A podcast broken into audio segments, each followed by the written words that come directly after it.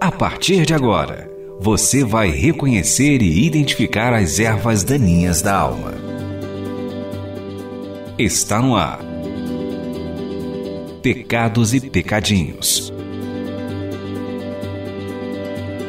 Com Russell Shedd. Agora quero falar sobre o pecado de negligência dos necessitados. Lucas escreveu sobre a igreja de Jerusalém. Não havia pessoas necessitadas entre eles, pois os que possuíam terras ou casas as vendiam, traziam o dinheiro de venda e o colocavam aos pés dos apóstolos, que o distribuíam segundo a necessidade de cada um. Atos 4, 34, 35. Os primeiros cristãos da nova igreja tiveram uma reação natural diante da carência material de alguns irmãos que foram incorporados pelo Espírito Santo na comunidade. Sentiram uma obrigação de suprir essas necessidades pela venda de propriedades, colocando o resultado aos pés dos apóstolos. É muito mais fácil imitar o sacerdote e o levita do que o samaritano na parábola de Jesus em Lucas 10. Existem muitas desculpas que apresentamos para nos explicar por que não devemos compartilhar nossos bens com irmãos necessitados. Primeiro, podemos explicar nossa indiferença pelo fato que não temos dinheiro sobrando. Gastamos tudo que ganhamos, o salário baixo não comporta tirar qualquer soma para as necessidades dos outros.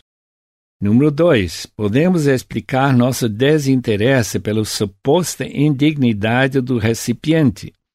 Podemos perguntar por que não foi mais prudente nos seus gastos nos tempos das vacas gordas. Foi a culpa dele não ter sido mais sábio e poupado uma parte dos seus ganhos para um dia de necessidade. Podemos explicar nossa desobrigação pela observação que outros irmãos não estão se envolvendo com os necessitados. E número 4, podemos alegrar-nos no fato que a pessoa necessitada tem uma família que deveria acolhê-lo a responsabilidade de seus parentes claramente tem a obrigação de resgatar o necessitado de sua miséria. Todos estes argumentos podem ter alguma validade em casos especiais, mas os primeiros cristãos reconheceram que as necessidades de alguns irmãos foram genuínas e válidas. Houve viúvas sem famílias ou parentes. Houve pessoas com parentes não convertidos que as rejeitaram. Quando pertencemos de fato à família de Deus, nossa responsabilidade para com os irmãos necessitados é confirmada pela Palavra de Deus. Falta de tomar responsabilidade pelos necessidades da Irmandade é pecado essa responsabilidade tem sua administração ensinada pelo apóstolo a Timóteo da seguinte maneira: Toda família precisa cuidar de sua própria família, retribuindo o bem recebido dos seus pais e avós, pois assim agrada a Deus, assim diz 1 Timóteo 5,4. Se alguém não cuida de seus parentes, e especialmente dos de sua própria família, negou a fé e é pior que um descrente, 1 Timóteo 5,8. O descuido dos membros da família mais próximos revela uma marca de incredulidade pela simples razão que não se reconhece a responsabilidade que Deus grava no coração de suas criaturas. Animais, Passarinhos instintivamente sentem piedade pelos filhos. Se criaturas irracionais não faltam de cuidados pelos seus filhotes, quanto mais deveríamos crer que o segundo mandamento, ame o seu próximo como a si mesmo, Levítico 19, 18, seja uma responsabilidade séria exigida por Deus. Esse é o programa Pecados e Pecadinhos para limpar a terra do coração.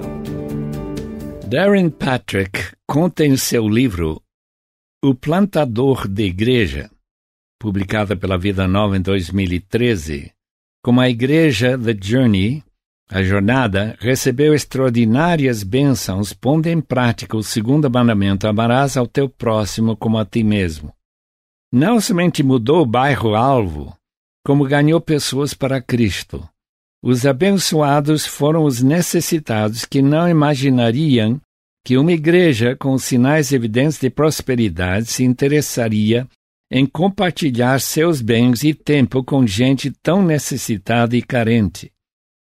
Como as Cracolândias do Brasil e os quilombos de Piauí, as necessidades são atendidas por missionários com amor de Deus e abrem as portas para oferecer o maior benefício, o Evangelho que transforma o desespero em esperança.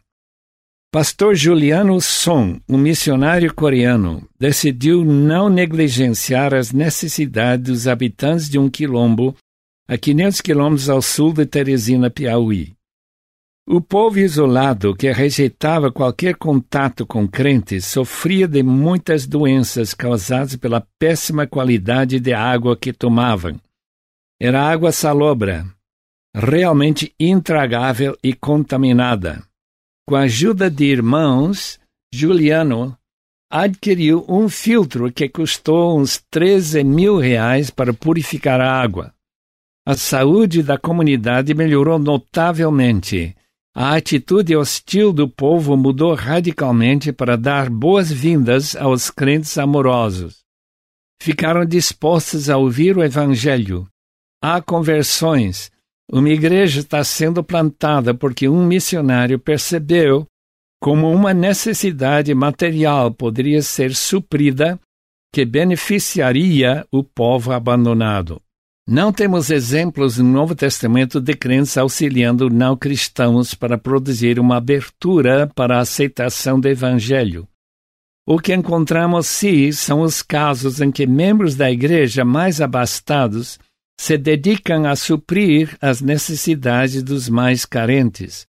O caso mais extraordinário relatado no Novo Testamento foi dos macedônios ao norte da Caia, isto é, Grécia. Paulo descreve a generosidade desses irmãos no seguinte relatório: Agora, irmãos, queremos que vocês tomem conhecimento da graça que Deus concedeu às igrejas da Macedônia no meio da mais severa tribulação, a grande alegria e a extrema pobreza deles transbordaram em rica generosidade. Pois dou testemunho de que eles deram tudo quanto podiam, e até além do que podiam. Por iniciativa própria, eles nos suplicaram insistentemente o privilégio de participar da assistência aos santos. Identifique aqui os seus pecados e pecadinhos. O que este texto não nos permite esquecer é o fato que tal generosidade não se explica pela bondade natural do homem sem Cristo.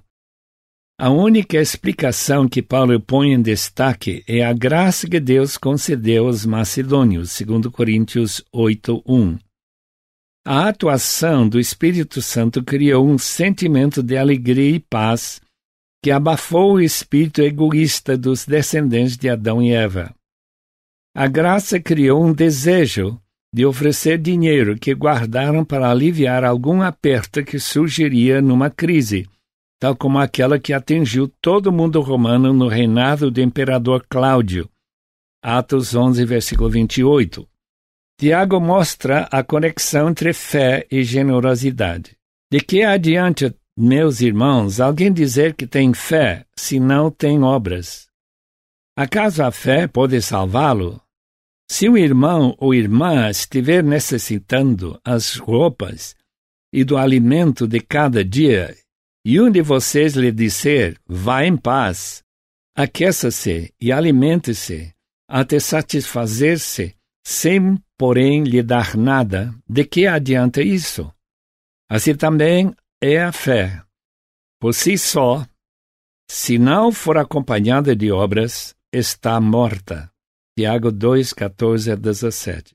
Tiago não nega a veracidade da ênfase de Paulo sobre a salvação pela graça por intermédio da fé, mas quer negar que fé verdadeira pode existir sem produzir um efeito sacrificial que se demonstra na generosidade.